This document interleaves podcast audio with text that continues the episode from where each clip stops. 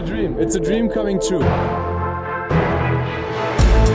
NBA mit deutscher Brille.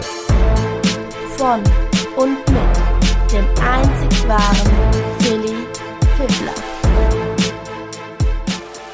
Draft Night Recap. Guten Morgen, liebe Sportsfreunde. Ich melde mich mal zurück nach dieser Draft Night. Ja, Franz Wagner ist gepickt worden und zwar an Nummer 8. So hoch wie nur damals Detlef Schrempf. Dirk wurde ja damals an 9 von den Milwaukee Bucks gedraftet und dann direkt nach Dallas geschickt. Also Franz Wagner, höchster deutscher Pick wie Detlef Schrempf damals, ich glaube 1984 oder sowas. Oder wahrscheinlich ein paar Jährchen später. Whatever. Die Orlando Magic picken Franz Wagner und ich hatte es ja schon vor Monaten, glaube ich, gesagt. Die Magic mit dem achten Pick könnten dann ja Franz Wagner picken und ein Brüdergespann aufbauen mit Mo Wagner, der ja seine Saison in Orlando beendet hat. Das wäre doch eine geile Sache. Ich könnte mir gut vorstellen, dass das passiert, dass so meine spontane Reaktion, ohne dass ich dazu irgendwas gelesen habe oder so, denn Mo könnte Franz ja so den Einstieg in die NBA erleichtern.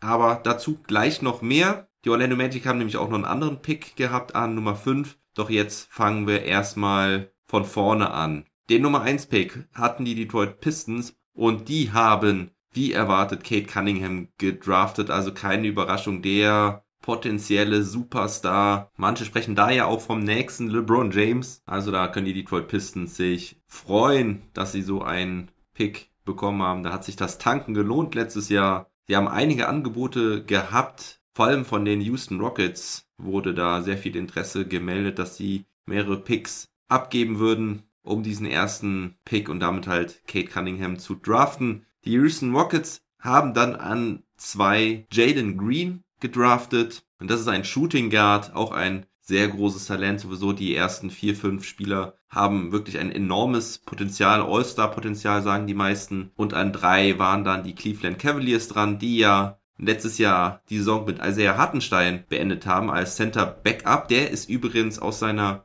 Option ausgestiegen, wird also Free Agent, kann demnächst frei verhandeln und die Chancen, dass er in Cleveland bleibt, sind vielleicht etwas gefallen, denn die Cleveland Cavaliers haben Evan Mobley gedraftet. Das ist der beste Bigman des Drafts. Seven Footer, also 2,10 Meter, ist als Power Forward und Center gelistet. Allerdings wird er dann wahrscheinlich auf der Center-Position heimisch sein. Die Frage ist natürlich dann auch, was mit Jared Allen passiert. Der ist Restricted Free Agent, aber sie werden sicherlich um Mobley irgendwie herumbauen.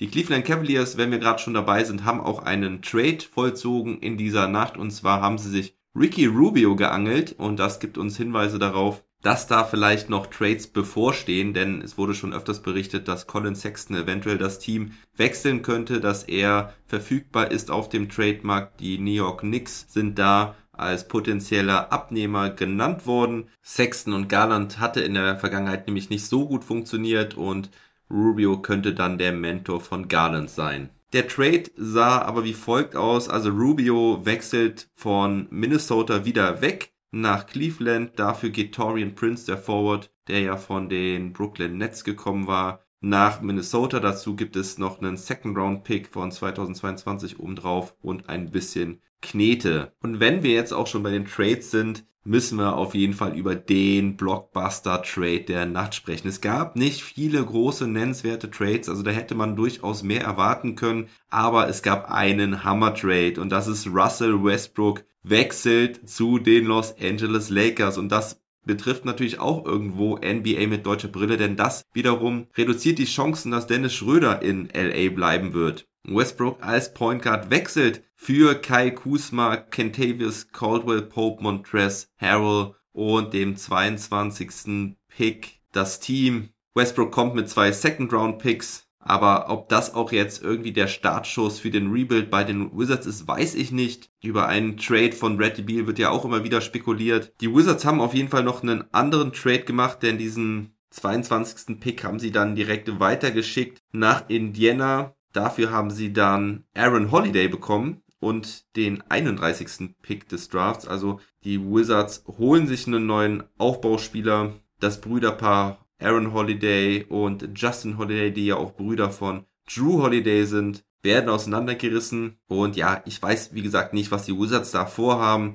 Kann ich noch nicht ganz durchblicken, ob sie sich einfach ein bisschen Defense ins Team holen wollten mit Kentavious Caldwell Pope und das Gespann Westbrook und Beal vielleicht doch nicht so erfolgsversprechend sehen. Ich glaube tatsächlich, dass da ein neues Team aufgebaut werden soll. Mit oder ohne Beal. Wahrscheinlich eher ohne Beal. Man wartet vielleicht, dass man da auch nochmal einen dicken Trade machen kann. Denn mit Kuzma, Caldwell Pope und Harrell und auch eben Holiday, ja, bist du wahrscheinlich jetzt auch nicht wirklich viel besser. Ja, und zu den Lakers nochmal. Also, jetzt darf ich ihn ja wieder raushängen lassen. Den alten Russell Westbrook Hater. Meine Prediction, mein erster Gedanke, mein erstes Bauchgefühl ist, dass wir eine Menge Spaß haben werden mit Westbrook, James und Davis in LA ohne Schröder. Das ist mein Gefühl auch in der Sache, dass Schröder damit nicht mehr weiter bei den Lakers bleiben wird. Auch wenn es nicht ausgeschlossen ist, denn die Lakers könnten Dennis halt immer noch einfach jetzt resignen und hätten ja vier richtig gute Spieler. Aber ich sehe nicht den Fit, wobei Westbrook ja auch schon mit Dennis Schröder zusammengespielt hat in OKC und das gar nicht mal so schlecht. Aber irgendwie sind mir das zu viele Alpha-Köpfe, die da dann in LA wären. Und außerdem will Schröder ja sicherlich zukünftig weiter starten und dann eine Starting Five mit Westbrook, Schröder, LeBron James, Anthony Davis plus X, weiß ich nicht. Ich glaube irgendwie, das passt nicht wirklich. Und meine Prediction jetzt zu dem Russell Westbrook Hate zurück ist einfach, dass es in LA eine Menge Spaß machen wird, aber dass Westbrook keinen Titel in LA holen wird. Denn ich kann mir irgendwie nicht vorstellen, dass das Ganze funktioniert. Westbrook müsste sich auf jeden Fall ziemlich zurücknehmen. Hat er auch schon gesagt, dass er damit einverstanden ist, dass Gespräche zwischen ihm, LeBron James und AD stattgefunden hätten und dass Westbrook gesagt hätte, er ist okay damit, wenn er ziemlich viel Off-Ball agieren würde. Und das Spacing an sich sehe ich gar nicht mal so als Problem, aber ich weiß nicht. Irgendwie vom Bauchgefühl her kann ich mir irgendwie nicht vorstellen, dass das wirklich passt. Westbrook ist jetzt auch nicht als guter Defender bekannt, was auch nicht so richtig in die Philosophie reinpasst. Aber es ist schon Wahnsinn. Natürlich werden sie damit Contender sein. Klar muss man jetzt gucken, wie sich das Team zusammenwürfelt, wer da noch alles kommt, aber da wird noch einiges kommen, das ist nicht das Problem. Aber ich glaube, insgesamt ist es nicht stimmig genug, um dann wirklich den Titel zu holen. Und wenn sie in den Conference Finals oder Finals scheitern, weil Russell Westbrook im entscheidenden Spiel den Dreier an den Ring wirft. Ja, so, genug des Hates. Ein bisschen Spaß muss ja auch sein, aber es ist halt wirklich meine Meinung, dass ich nicht glaube, dass das Ganze mit einem Titel belohnt wird. Im Vorfeld frühstücken wir das gerade auch noch ab, gab es ja auch schon einen Trade, der war gestern oder vorgestern, da ist Jonas Valanciunas zu den New Orleans Pelicans gewechselt im Austausch Dafür haben die Grizzlies Steven Adams und Eric Bledsoe bekommen. Dazu gab es noch ein paar Picks, die geflossen sind. Eric Bledsoe wird wahrscheinlich nicht in Memphis bleiben. Steven Adams wahrscheinlich schon.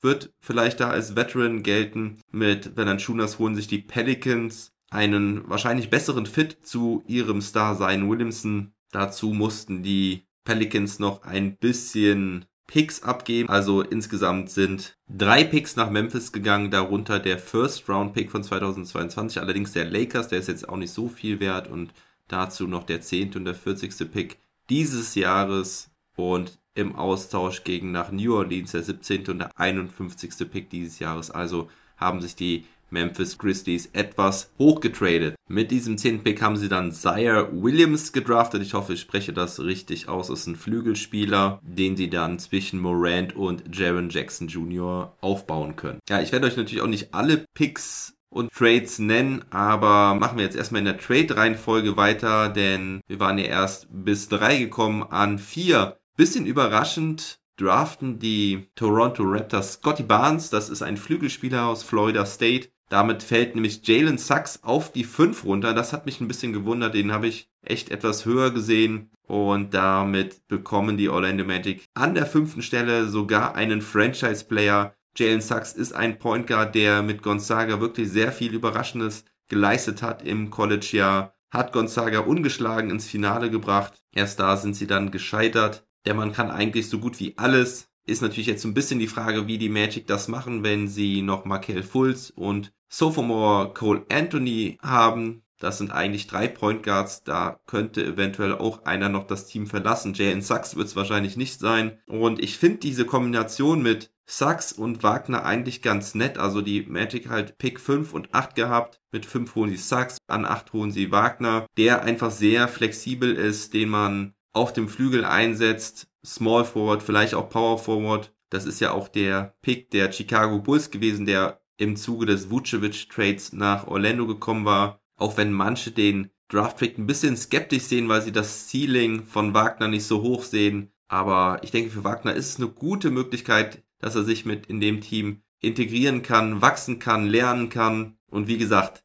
es wäre einfach klasse, wenn Mo Wagner jetzt auch noch dahin kommen würde. Und ich könnte mir gut vorstellen, dass beide davon profitieren könnten und somit auch die Orlando Magic davon profitieren könnten. Freue mich auf jeden Fall sehr. Ich nehme gleich wieder meinen Orlando Magic Becher aus dem Amway Center in die Hand und trinke da mal einen guten Schluck. Naja, es bleibt heute bei Wasser wohl, aber da freue ich mich, dass ich dieses Magic Tool noch hier habe. Machen wir die 10 gerade zu Ende an 6 Picken. Die Thunder Josh Gidey, der Australier, ist ein Flügelspieler, der allerdings noch an seinem Dreipunktwurf arbeiten muss. An Platz 7 bekommen die Golden State Warriors Jonathan Kuminga, der letztes Jahr in der G-League auf sich aufmerksam gemacht hat, war nicht am College. Die Warriors traden ihren Pick also nicht, das war oft vermutet worden. Kuminga ist ein relativ reifer Spieler, der den Warriors vielleicht auch direkt helfen kann, wieder ganz oben mitzuspielen. An 9 hat man sich so ein bisschen gewundert, da haben die Sacramento Kings dann Davian Mitchell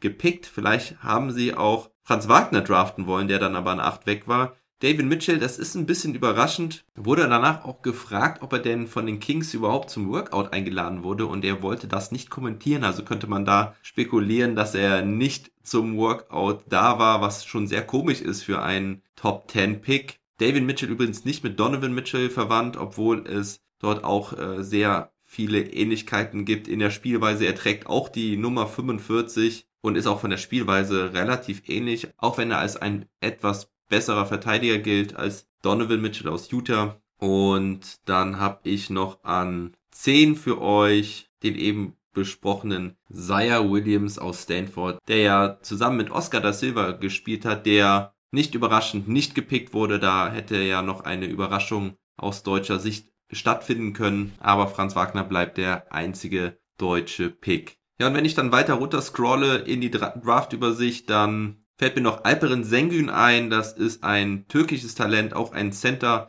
der ist von den Houston Rockets ausgewählt worden, nachdem die einen Trade gemacht haben mit den Thunder. Also die Thunder sammeln weiter Picks, haben ihren 16. abgegeben, haben dafür zwei zukünftige Erstrunden-Picks bekommen. Also das Pick-Gesammle von OKC geht weiter. Unglaublich. Langsam finde ich es echt lächerlich. Aber naja, so ist es eben. Natürlich gab es wieder viele Second-Round-Picks, die hin und her getradet wurden. Auch da war OKC sehr aktiv. Ansonsten kann man noch sagen, dass Jaden Springer relativ weit runtergefallen ist. Der ist deutlich höher erwartet worden. Das ist ein Point Guard aus Tennessee. Den haben sich dann die Philadelphia 76ers an 28 geschnappt. Also haben die Sixers einen weiteren jungen Point Guard, nachdem sie letztes Jahr ja schon Tyrese Maxey geholt haben, der auf jeden Fall für Aufsehen gesorgt hat. Und ansonsten gab es für mich keine nennenswerten Spieler, die dann irgendwo da noch gedraftet wurden in der zweiten Runde. Außer vielleicht Philipp Petrusev, den ich hier und da mal schon mal gehört habe. Und auch der ist von den 76ers gedraftet worden. Schauen wir mal, ob der Serbe eine Chance bekommen wird. Hat letztes Jahr bei Megabasket, der berühmten Ausbildungsschule in Serbien gespielt. Bin mal gespannt, ob die 76ers ihn auch wirklich ins Team holen oder ob sie ihn vielleicht nochmal in Europa lassen. Und dann habe ich noch ein paar Trades für euch, die vielleicht noch ein bisschen interessanter sein könnten. Landry Shamet geht nach Phoenix im Austausch für Jevon Carter. Der geht dann zurück nach Brooklyn. Dazu bekommen die Brooklyn Nets auch noch den 29. Pick. Damit haben sie Dayron Sharp gepickt. Den kannte ich jetzt nicht. Und Mason Plumley geht zu den Charlotte Hornets. Das könnte vielleicht noch interessant sein, weil ich ja auch darüber spekuliert habe in meinem Artikel im Vibes Magazine, dass Daniel Theiss vielleicht zu den Charlotte Hornets gehen könnte. Den Move verstehe ich auch nicht so ganz, warum sie letztes Jahr Plumlee geholt haben, um ihn dann dieses Jahr mit dem 37. Pick nach Charlotte zu geben. Dazu kriegen sie nur den 57. Pick zurück. Also Mason Plumlee wird abgestoßen. Sie geben sogar noch was oben drauf. Vielleicht wollen sie einfach da auch einen jüngeren Spieler haben, mit dem sie weiter aufbauen können. Jetzt, wo sie den First Pick Kate Cunningham haben, okay, da macht es vielleicht doch wieder ein bisschen Sinn, dass man da nicht einen Mason Plumley behält, der ja kein Potenzial mehr hat, sondern dass man da jemanden holt, mit dem Cunningham zusammenwachsen kann. Ja, und das war's eigentlich auch schon an Trades. Also ich bin auf jeden Fall hyped, was Franz Wagner angeht. Ich habe richtig Bock, dass er sich da bei den Magic weiterentwickeln kann, sich in der NBA etablieren kann. Und am Montag beginnt ja dann auch die Free Agency, also Montag um 24 Uhr, also in der Nacht von Montag auf Dienstag. Ich muss mal schauen, wann ich dazu einen Pod rausbringen kann. Vielleicht sogar ein Pod aus der Nacht oder am frühen Morgen. Das kann und will ich aber derzeit nicht versprechen. Durch die Flutkatastrophe hier im Ahrtal ist alles so ein bisschen durcheinander gekommen. Ihr habt ja auch mitbekommen, dass ich im Moment diese Saisonzusammenfassung der deutschen Spieler beim Vibes Magazine schreibe und die müssen auch jetzt raus, bevor die neue Saison mit der Free Agency startet, beziehungsweise Maxi Kleber werde ich nachreichen nächste Woche der ja hoffentlich nicht das Team verlässt, auch wenn es da schon immer wieder Gerüchte gibt. Also so eine richtige Pause gibt's ja irgendwie jetzt nach dieser Saison auch nicht. Draft direkt und dann auch noch die Free Agency direkt hinterher. Ich bin ehrlich gesagt ein bisschen froh, wenn das alles mal ein bisschen ruhiger wird und man mal ein bisschen runterschalten kann. Also ich wollte euch hiermit gerade mal aufs Laufende bringen, ein bisschen Franz Wagner Hype rüberbringen und Lest fleißig meine Artikel über die deutschen Spieler, da würde ich mich sehr freuen. Ansonsten wünsche ich euch ein schönes Wochenende, macht es gut und never stop ballin'.